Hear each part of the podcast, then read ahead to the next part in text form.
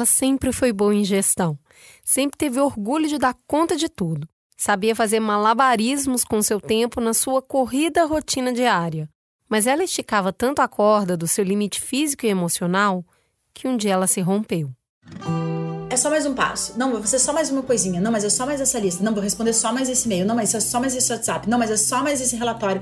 Não, mas é só mais isso aqui. E aí você fica nesse modo que você não tá mais raciocinando de uma forma racional, de uma forma que você tá calculando as coisas, que você tá percebendo os limites, você tá num modo sobrevivência. Hoje a gente vai conhecer um pouco da história da Michelle, que por querer dar conta de tudo no seu trabalho e por achar que sempre podia dar um passo além, quase se perdeu de si.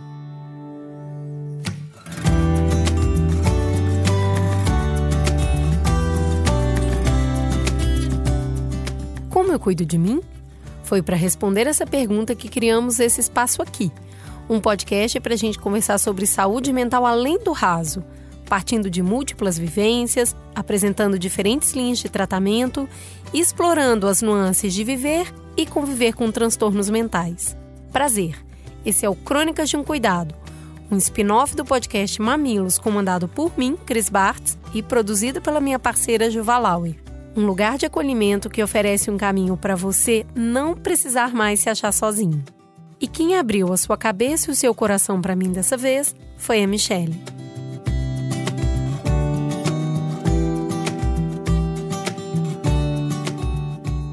A Michelle tem 39 anos, mora em Florianópolis, na praia, é empresária, gestora, professora e hoje atua na área de inovação e gestão de projetos e ressignificação de métodos de trabalho.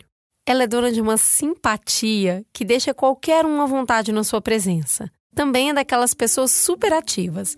Pratica atividade física, faz meditação, yoga, cuida da alimentação e, quando quer relaxar, caminha cinco minutinhos até a praia. Apesar de realizar o sonho de morar bem pertinho do mar, a história dela começou longe dali. Ela nasceu em Porto Alegre, numa estrutura familiar que, apesar de bem tradicional, pai, mãe, irmão, era bem conflituosa. A Michelle reconhece que tinha uma vida boa. Os pais tinham boas condições financeiras.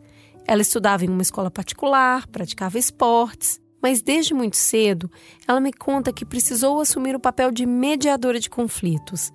Ela sempre estava ali para apaziguar, para tentar resolver os problemas da casa. Acho que essa questão do conflito emocional sempre teve muito presente. Minha mãe teve uma, uma situação de depressão, assim, pós-parto. Então, acho que essas questões emocionais, a minha família tem vários casos de, de depressão, de síndromes de é, bipolaridade, uma série de coisas. Minha mãe é psicóloga. Sempre muito dedicada a realizar as tarefas que recebia, a Michelle praticamente foi moldada para ter um perfil de quem dá conta de tudo. E essa característica de tentar mediar conflitos, de observar questões emocionais acontecendo ao seu redor, de aprender a lidar com os problemas dela e dos outros, segue com ela até hoje. Aos 17 anos, ela entrou na faculdade. Escolheu fazer comunicação e se saiu bem nos estudos. Depois de formada, ela trabalhou quase oito anos em agência de publicidade e foram nesses primeiros vínculos profissionais que aprendeu muita coisa, até descobrir o que não queria para o seu futuro. Cara, trabalhar em publicidade é uma grande escola da vida de gestão de projetos, de mediação de conflitos, de lidar com pressão, de lidar com prazo, de lidar com cliente, de lidar com pessoas que não vão ser educadas e gentis com você. Eu diria que essa foi a minha grande escola assim da vida, da minha primeira parte profissional foi trabalhar em agência de propaganda. Eu era atendimento publicitário, fui diretora de contas, trabalhava com uma série de projetos e clientes ao mesmo tempo, então isso fez muito parte da, da minha formação. Com uma década de trabalho, Michelle relembra que atingiu o que era considerado sucesso profissional no meio. O topo era alto e muito esforço foi feito para chegar lá. Mas ela estava acostumada, era o ritmo que ela sabia dançar.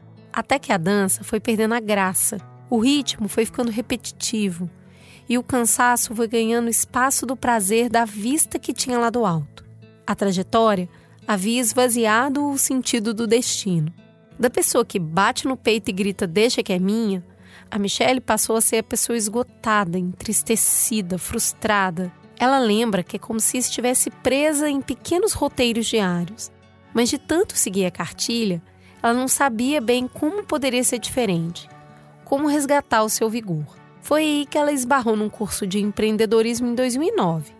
E esse curso fez ela expandir os seus horizontes. Eu pensava não queria essa carreira pro resto da vida, via que era muito estressante, muito cansativo, muito desgastante. E fiz um curso sobre empreendedorismo, pensei em empreender, vou, sei lá, fazer alguma coisa. Abriu muito um leque de possibilidades de ver que, tá, não é só isso. Não é só acordar todo dia, pegar a condução, ir pro trabalho, trabalhar 8, 10, 12 horas por dia, voltar a dormir, repetir para ter no final do ano férias, para ter o final de semana, para ser feliz, né? Dá mais para desfrutar da jornada sem romantismos, mas que a jornada seja tenha mais significado, assim, que as coisas tenham um pouco mais de sentido.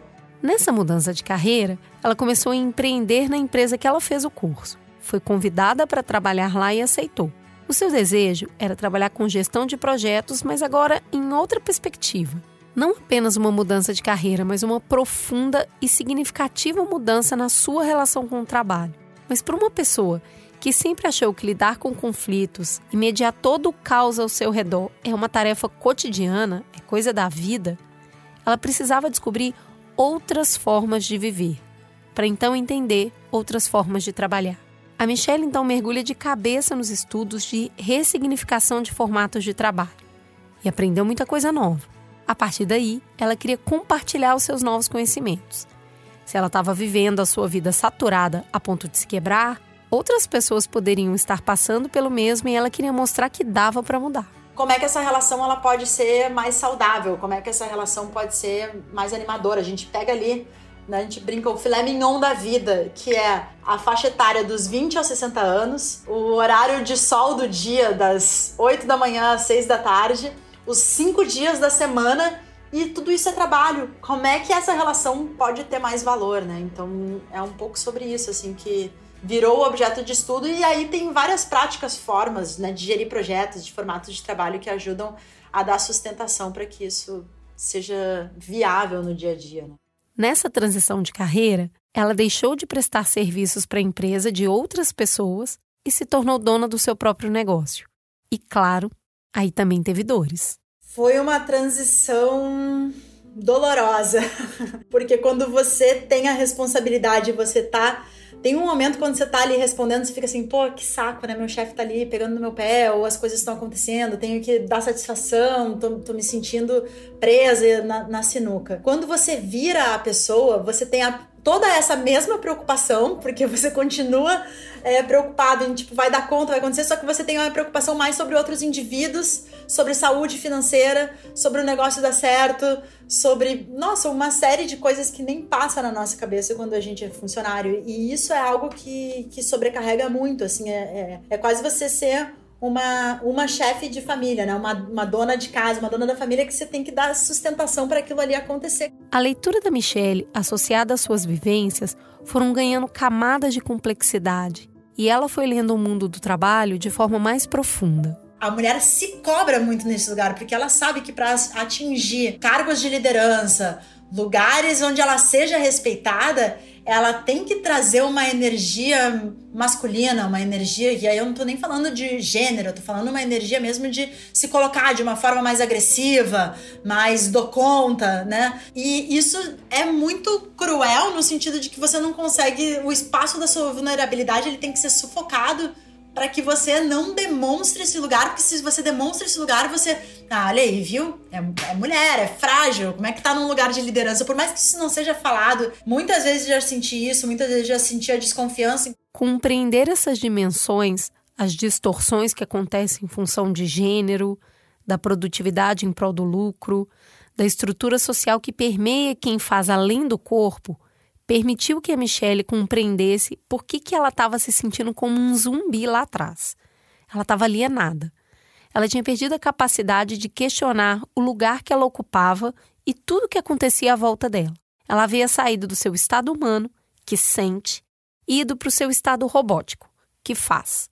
Para contar para todo mundo que a gente precisa sim ter corpo, mente e espíritos coesos para não perder a perspectiva, a Michelle fundou uma escola. Mas adivinha, o chicotinho continuava nas mãos dela. Ela pesquisava o tema, sabia a teoria, mas na prática acumulava trabalhos e mais trabalhos, demandas e mais demandas. Agora, com a responsabilidade de dar as cartas do jogo, e continuava dando conta de tudo, mediando todos os problemas. E aquela panela de pressão que já estava ligada no fogão desde antes de migrar de profissão continuou aquecendo. Mas ela lembra que ela pensava: a minha vida é boa. Eu pratico yoga, meditação, faço atividade física diária, me locomovo de bike, moro na beira da praia, eu vivo cercada de pessoas incríveis. E ela se questionava: não tem como ter problema. Deve ser só estresse, vai passar. Só que não passou. Depois de semanas sem descanso, a panela de pressão quase explodiu. Eu acho que eu já tive muito perto desse lugar várias vezes, mas talvez o que mudou nessa situação uh, tem a ver com a questão de, de ser a empresária, ser a dona do negócio, então você tem que dar conta. É essa sensação de você não tá conseguindo enxergar, parece que você tá com um véu na sua frente, você não vê saída, você não percebe, tipo assim, cara, eu tô numa cilada, não sei para onde correr, eu não sei quando é que acaba. Né? Não é assim, ah, eu tô fazendo um projeto, eu sei que daqui a duas semanas isso aqui finalizou e, e, e meu sofrimento acabou.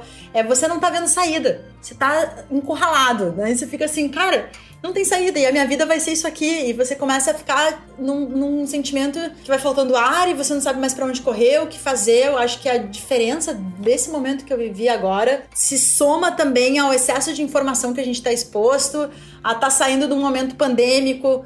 O momento exato em que Michelle se refere foi no dia 3 de junho desse ano. Ela lembra que teve um blackout, praticamente pifou. Mas isso não veio de uma forma inesperada.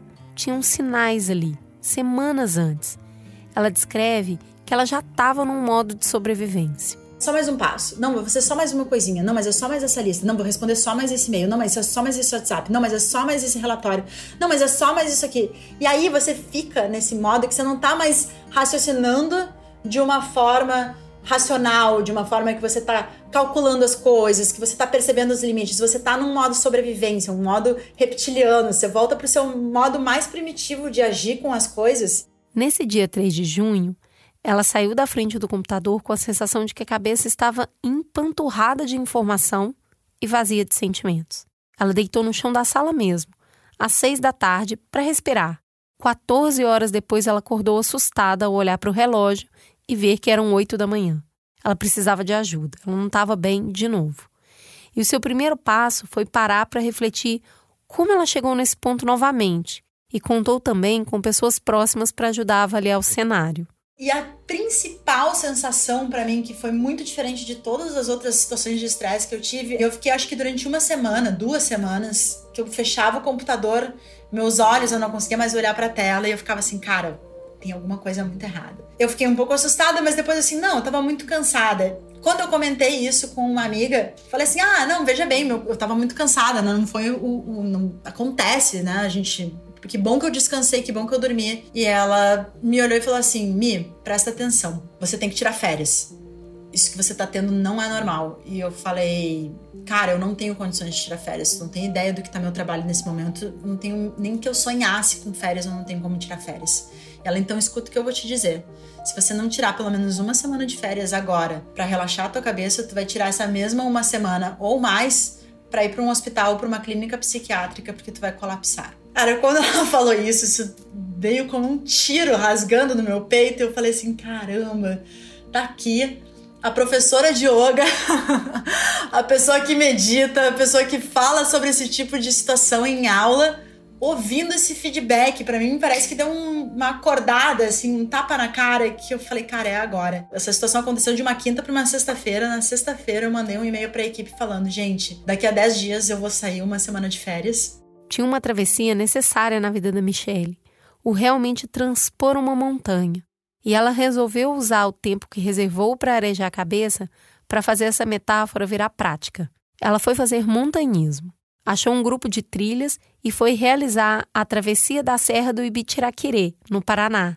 Um tempo com ela, a natureza, seus sentimentos, sentido do seu próprio corpo e silêncio. E há muito tempo eu tinha uma história de pensar em montanha, travessia, sempre muito presente, assim, essa presença da, ah, da solitude, de, de encarar um momento seu consigo mesmo, conseguir todo o material e fui pra tal da travessia, mochila nas costas, comida, você tem que levar tudo, né? Que você vai usar durante todos esses dias. E aí eu passei quatro dias subindo descendo montanha, foi uma, uma, loucura, assim, foi uma, experiência talvez mais virada de chave, assim, da vida, porque ela, a, a travessia, a caminhada, o esforço físico, ela te traz uma presença inenarrável, porque você não tem outra alternativa se não pensar no seu próximo passo. Você não caminha em linha reta 50 metros, você caminha subindo árvore, botando pé dentro da lama, escalando com corda. Então você tem que estar muito, muito, muito, muito presente ali. Foi nesse estado de presença, pensando no exato momento para poder sobreviver ao próximo passo na montanha, que a Michelle esvaziou completamente a sua cabeça. Foi esse passo arriscado que a estabilizou. Não porque ela estava de férias curtindo, mas porque ela passou a repensar os seus conceitos. O trabalho da própria vida é a vida e não o trabalho em si. Ter outras atividades para realizar, ter outras relações realizadoras é uma forma de dar ao trabalho a dimensão que ele tem. A gente trabalha para viver e não vive para trabalhar. Esse aprendizado no mato precisava vir para a cidade. Perpetuar essa descoberta passava por uma estratégia dolorosa: colocar limites em si mesma. Deixar aquela menininha que lá atrás mediava tudo, resolvia tudo, estava sempre um passo à frente porque tinha medo que a casa caísse. Eu acho que essa situação lá não é uma situação, ah, cheguei lá, virei a chave agora tô num, num, num, novo patamar. Eu acho que você aprende com as situações. Acho que é um olhar muito mais atento, generoso e cuidadoso comigo, assim, e menos cobrante, tipo assim, tá, eu, isso pode acontecer. Isso, eu, tô vulnerável, né? Eu sou humana, eu posso estar exposta a esse tipo de situação. E um olhar também muito para cuidar mais dos meus, cuidar de quem está perto de mim, perceber mais isso. Foi ao atravessar a montanha que a Michelle entendeu que não tem planície na vida, que o trabalho não acaba, porque se ele acabar, acabou a própria vida. Então, para viver bem, ela precisava viver na montanha, nos altos e baixos. Eles fazem parte da trajetória. Quem sabe que é transitório, não desiste. A minha relação com o trabalho tem começado a beber de outras fontes, assim, de outras formas de perceber a minha produção. Tô programando para o final do ano fazer uma montanha de altitude. E aí um desafio um pouquinho maior, assim, de, de altitude, mas um desafio um pouquinho menor físico, mas tentando buscar essa, essa conexão com o nada, assim, sair totalmente fora do, do problema, olhar outras formas de perceber aí o mundo. Atualmente, a Michelle tem permitido que a sua energia vital, sua criação singular, circule por outros espaços. Isso tem expandido não só suas vivências, mas também as suas percepções sobre si mesma. Como ela adora compartilhar o que aprende, ela desenvolveu o curso Bloco Produtividade, para quem busca esperança e caminhos para um novo jeito de trabalhar. Acesse lá para você conhecer bloco.perestroika.com.br barra bloco-produtividade.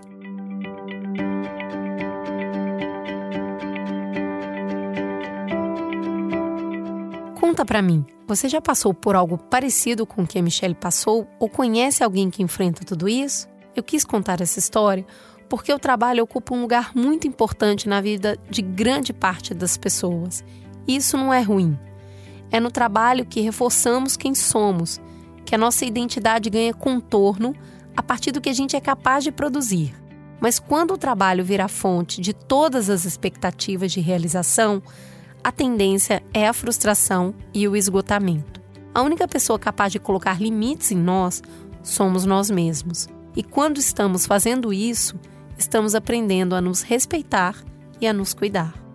E essa conversa, claro, me fez lembrar a psicóloga Yara Bocato Alves, que é especialista em psicologia de saúde pela Unifesp e mestre em psicologia social e do trabalho pela USP. Ela atua justamente na área de saúde do trabalhador desde 2011, ajudando pessoas que estão em sofrimento por conta do trabalho e em busca de ter um trabalho mais saudável.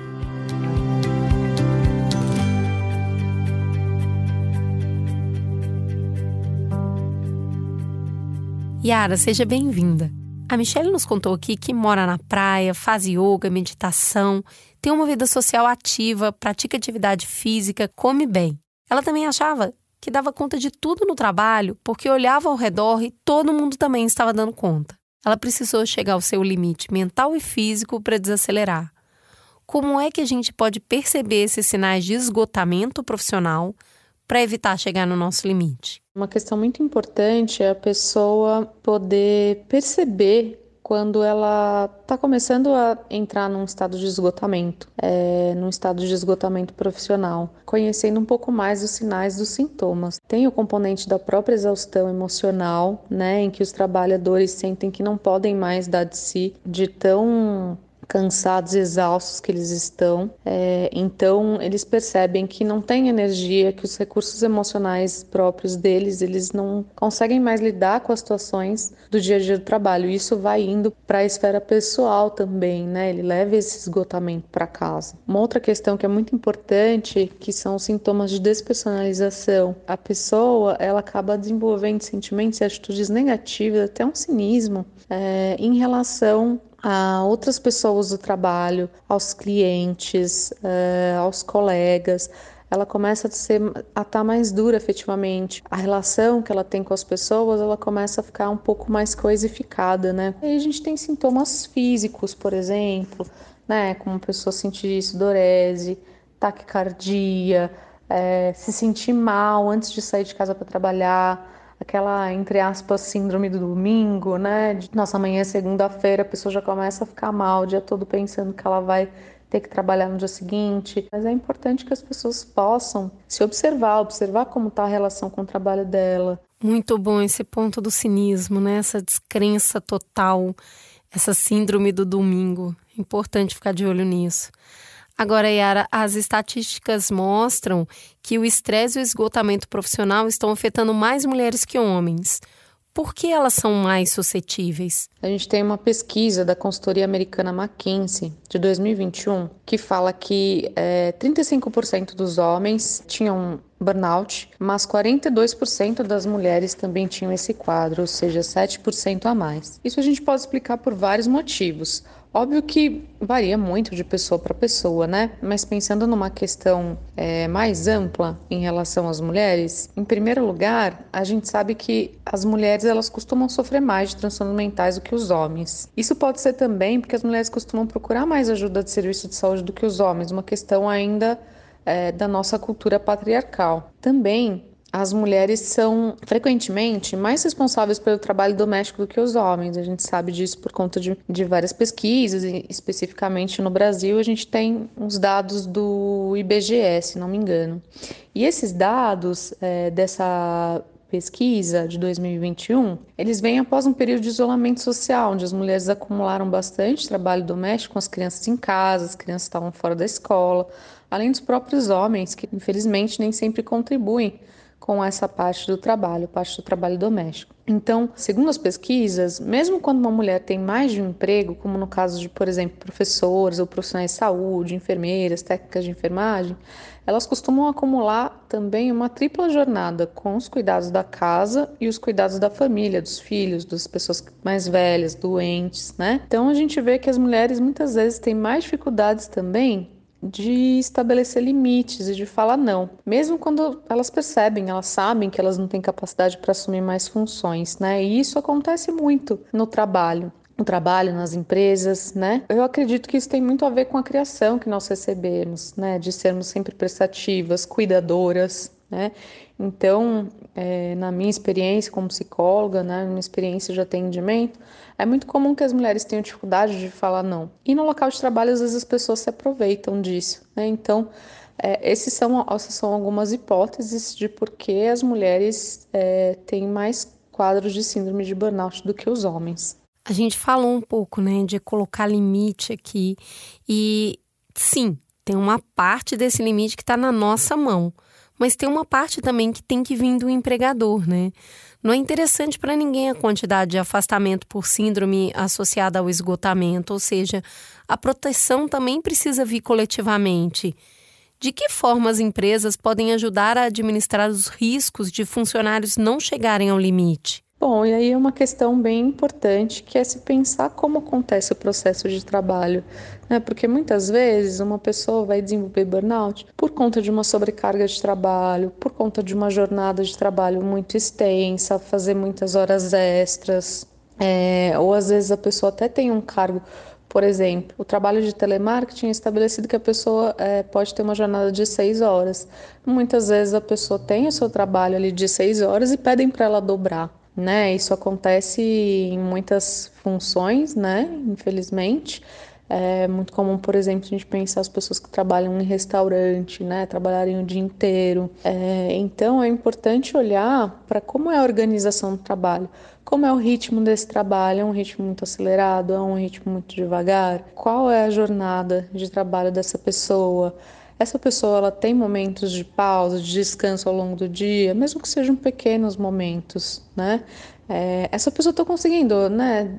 Dependendo de qual é a de trabalho dela, né? Se ela tem um horário de almoço ou um horário de jantar, ela está conseguindo fazer? E também é muito importante, né? Algo da organização do trabalho que é extremamente importante, né? Dos estudos que a gente tem, que é a questão do controle, do controle que a pessoa exerce sobre o trabalho. Ela tem autonomia sobre o trabalho dela, sobre a função dela, sobre aquilo que ela faz, porque às vezes o controle excessivo de fora, né, da chefia, de colegas, da empresa no geral, ele impede que a pessoa exerça o trabalho dela de uma forma humana. Cada um de nós trabalha de um jeito, cada um de nós é de um jeito, cada um de nós trabalha de um jeito, né? Então, quando a gente pode colocar nossa criatividade, ter nosso controle sobre o nosso trabalho, estabelecer às vezes períodos de pausa, definir se você vai no banheiro ou não vai, porque tem empresa que, que, que tenta proibir a pessoa de até de ir no, no banheiro, né? De tomar um café, de beber água. Então, a autonomia que a pessoa tem sobre o trabalho dela também é um fator protetor para a saúde.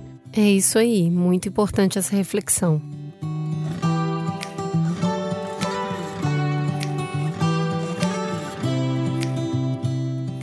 Boa conversa hoje, hein? Eu senti que avançamos nesse tema. Eu agradeço a Michelle por me contar sua história, a Yara por me ensinar e você por me ouvir. Se quiser, você pode contar sua história para mim.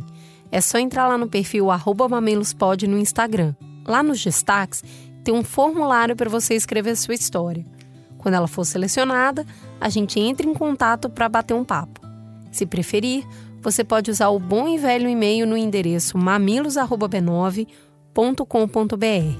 Eu prometo que eu vou te escutar e procurar um profissional para nos ajudar a avançar na busca de uma vida com mais saúde mental. Um abraço apertado, se cuidem e até o próximo Crônicas de um Cuidado.